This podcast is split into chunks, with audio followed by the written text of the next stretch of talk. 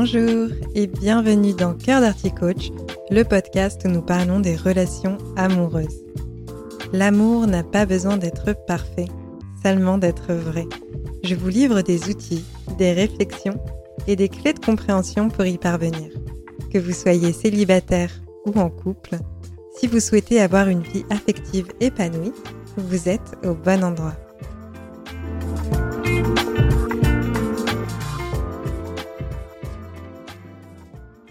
Bonjour à toutes et à tous, j'espère que vous allez bien. Vu le timing auquel sort cet épisode de podcast, j'envisageais de préparer une sorte de rétrospective vis-à-vis de l'année 2022. Mais honnêtement, vous le savez, je l'ai déjà mentionné, j'ai du mal à planifier les sujets en fonction de l'actualité, je fonctionne beaucoup plus à l'inspiration. Donc aujourd'hui, finalement, j'ai plutôt envie de vous parler de deuil. On parle de faire le deuil d'une relation amoureuse, de la perte d'un proche, d'une situation, d'une expérience ou autre. Et je pense qu'on ne parle pas assez souvent du deuil qu'implique le fait de tourner la page sur une vision utopique et irréaliste d'une relation idéale qu'on peut avoir. Ce que je veux dire par là, c'est qu'on grandit avec des représentations de l'amour qui nous sont propres. On voit nos proches se mettre en couple, on a une vision de ce qu'est l'amour par le biais de nos figures parentales, puis on va continuer à l'alimenter en lisant des magazines ou des articles sur Internet, on regarde aussi des films et des séries, on lit ou on écoute des livres, il y a tant de littérature et d'œuvres en tout genre et de visions externes qui contribue à construire ce à quoi ressemble une relation amoureuse à nos yeux. Notre vision, elle se construit implicitement et inconsciemment en tout premier lieu. On intègre des croyances sur l'amour, sur la relation et sur notre rapport à l'autre. Et puis parfois, pour vivre une relation amoureuse épanouissante, il est nécessaire de faire le deuil d'une vision erronée de l'amour qu'on a pu bâtir. Et je dis erronée dans le sens où nos attentes, elles peuvent être complètement déconnectées de la réalité et impossibles à atteindre. J'imagine que vous vous en doutez, des attentes trop élevées et inatteignables nous conduisent inévitablement à la déception et à ce qu'on va considérer comme un échec amoureux. C'est pour cela que je pense que c'est important de questionner nos croyances amoureuses.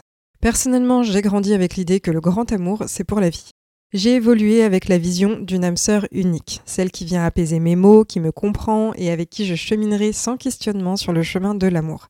J'ai nourri le rêve d'une famille unie, une rencontre, un début de relation, un mariage, des enfants, peut-être des animaux, puis une vie commune avec un achat immobilier comme une maison. C'est une vision assez véhiculée que je n'ai pas remise en question pendant longtemps parce que pour moi, c'était ça la relation amoureuse évidente.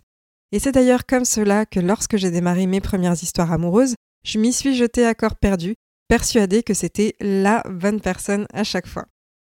Nos premières histoires d'amour sont une forme d'enseignement sur l'amour. Mon premier amour, je pensais que je l'aimerais toujours. Je ne me souviens pas vraiment de pourquoi j'ai décidé de m'en séparer. C'était probablement mes sentiments qui diminuaient à mesure que la désillusion amoureuse s'immisçait dans la relation. Et j'ai eu l'opportunité d'avoir plusieurs relations où j'ai aimé follement les personnes avec qui j'étais. À chaque fois, je me suis projetée. Je dessinais notre avenir selon ma vision à moi. On passe des bons moments, on termine nos études, on trouve une stabilité financière, puis, lorsque celle-ci est présente, le mariage, les enfants et la maison. Je ne voulais pas être vieille en ayant mes enfants, j'envisageais de les avoir autour de 25 ans, sans avoir conscience de la notion d'horloge biologique, je voulais vraiment des enfants en étant jeune. Et je trouve cela assez amusant quand j'y pense, puisque lorsque j'ai eu 25 ans, finalement, je n'étais pas du tout assez mature dans ma tête pour être maman. Et je vous parle de ce sujet aujourd'hui parce que, au cours des dernières semaines, plusieurs conversations m'ont amené à repenser à ma vision des relations, et j'ai réalisé que, bien que je construis une vision de l'amour qui soit plus juste et qui m'est propre, en tout cas qui m'appartient, je n'ai pas complètement fait le deuil de certaines attentes irréalistes que je peux avoir. Et je pense que c'est OK. C'est un deuil qui peut se faire de façon progressive. À partir du moment où on a conscience, qu'on continue en tout cas à s'accrocher à des chimères, c'est plus facile de cheminer vers une vision de l'amour qui soit plus réaliste, sans pour autant qu'on se sente lésé de devoir lâcher certains idéaux qu'on a vis-à-vis de la relation. Il y a quelque chose que je vois et un sentiment qui est pas mal véhiculé, c'est que plus le temps passe, plus on galère en amour et plus on peut avoir un sentiment qui se développe, celui que l'amour n'est peut-être pas fait pour nous. On peut travailler sur nous, guérir nos blessures, nos traumatismes, essayer de se sentir bien avec soi-même pour être bien avec l'autre. Et puis finalement, quand on est en relation, ce sont les insécurités qui vont prendre le dessus. Elles nous laissent un goût amer, celui qu'on n'arrivera jamais à être bien dans une relation.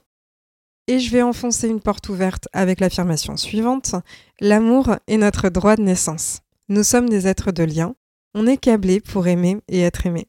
Et bien sûr, il y a des personnes qui peuvent sembler être privilégiées en amour et avoir plus de chance que nous. Vu de l'extérieur, on peut croire que c'est plus facile pour d'autres, mais ce n'est pas forcément le cas. Cela peut être frustrant, mais cela n'empêche que c'est possible de construire une relation amoureuse consciente et épanouissante. On n'a pas de contrôle sur l'extérieur et c'est pour ça que de notre côté, on peut faire en sorte que le terrain soit propice pour savourer la relation quand elle se présente et la rendre durable et surtout sereine à travers le temps. On peut aussi apprendre à mieux gérer nos émotions pour que, lorsque l'inconfort se présente dans notre rapport à l'autre, on navigue avec un peu moins de douleur dans tous les flots de sentiments, émotions et pensées qui se présentent à nous. Et parfois, ce qui se réveille dans les conflits, dans l'inconfort d'une relation, ou même parfois en amont de la relation, c'est qu'on a la déception de ne pas être où on aimerait être en relation. Mais parfois ça arrive parce que justement, on a une croyance que l'amour devrait être de telle ou telle façon, sauf qu'il s'agit d'une attente irréaliste.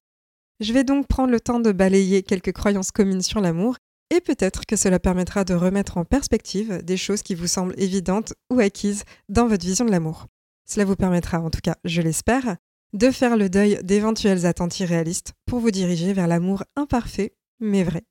Alors déjà, je commence avec une première croyance qui est que l'amour dure toujours. Ce n'est pas l'amour qui est fait pour durer, mais c'est la conjugalité. Lorsqu'il y a des problèmes dans la relation, ce n'est pas l'amour qui est en cause. Aujourd'hui, dans les relations, la société fait reposer le couple sur la notion d'amour en exigeant des réponses que l'amour ne peut donner. On retrouve d'ailleurs derrière cette notion la croyance que quand on aime, il n'y a plus de problème. Avec la société de consommation dans laquelle on est, la culture du plaisir immédiat fait qu'on supporte de moins en moins les désagréments et on peut avoir tendance à partir du principe que si ça ne fonctionne pas, c'est que l'amour n'est pas suffisamment fort. Mais l'amour ne suffit pas à construire une relation. Et c'est un manque de maturité affective de penser que la relation amoureuse ne peut et ne doit générer que du plaisir. On ne peut pas réellement aimer quelqu'un qu'on ne connaît pas. Il faut donc des années pour vraiment aimer.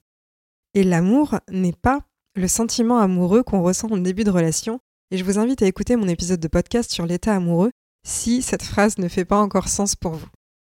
Ensuite, deuxième croyance que j'aimerais aborder est le fait que l'amour est une évidence. Au sens où on peut croire que quand on aime vraiment, on doit pouvoir comprendre l'autre complètement et deviner tout ce dont il ou elle a envie. De cela découle le désir réciproque que notre partenaire nous comprenne également et de fait, qu'il ou elle réponde à nos besoins et attentes sans que l'on ait besoin de ne rien dire. Le problème avec ça, c'est que c'est facile de dire qu'on est déçu quand l'autre ne répond pas ou ne réagit pas de la façon qu'on aimerait. C'est tentant aussi de dire à notre partenaire qu'il ou elle devrait savoir intuitivement comment répondre à nos besoins, alors que parfois on n'a pas conscience de ce qui pourrait nous rassurer ou nous faire du bien à un instant T. On met sur l'autre l'attente qu'il ou elle trouve des réponses à des questions auxquelles on n'arrive nous-mêmes pas à répondre. J'imagine que vous voyez bien comment est-ce qu'on condamne soi-même la relation à l'échec en gardant cette posture. Ce qui nous amène à une autre croyance, celle que notre partenaire est là pour satisfaire nos désirs, besoins et être disponible en tout temps pour nous. Quand on a conscience de nos besoins et de comment il est possible d'y répondre, la personne avec qui on est a toujours son libre arbitre et en aucun cas elle n'est dans l'obligation de répondre à nos attentes. C'est important de différencier des exigences d'une demande. Par exemple, une demande, c'est ça me ferait plaisir si tu remplis mon besoin d'amour de telle ou telle façon. Et une exigence, c'est si tu ne remplis pas mon besoin d'amour de telle manière, c'est que tu ne m'aimes pas assez. Ensuite, nous sommes tous différents. On a tous un vécu qui nous est propre et on est riche de nos propres expériences. On peut avoir besoin de beaucoup communiquer si on se met dans une relation avec une personne qui, dans sa façon d'être, n'est pas communicante. C'est une erreur de croire qu'avec la relation, avec le temps, cela pourrait changer. On ne change pas les gens. Il y a donc deux options. Soit on accepte que la personne potentiellement ne deviendra jamais une grande communicante, soit on se dirige vers une relation avec quelqu'un d'autre qui correspond à notre vision de l'amour et qui a cette faculté de conversation. C'est valable pour des personnes qui n'aiment pas les contacts physiques également. Si c'est quelque chose dont vous avez cruellement besoin, ce n'est peut-être pas adéquat de persévérer dans une relation avec une personne qui n'aime pas ça, car votre besoin de contact sera carencé dans la relation.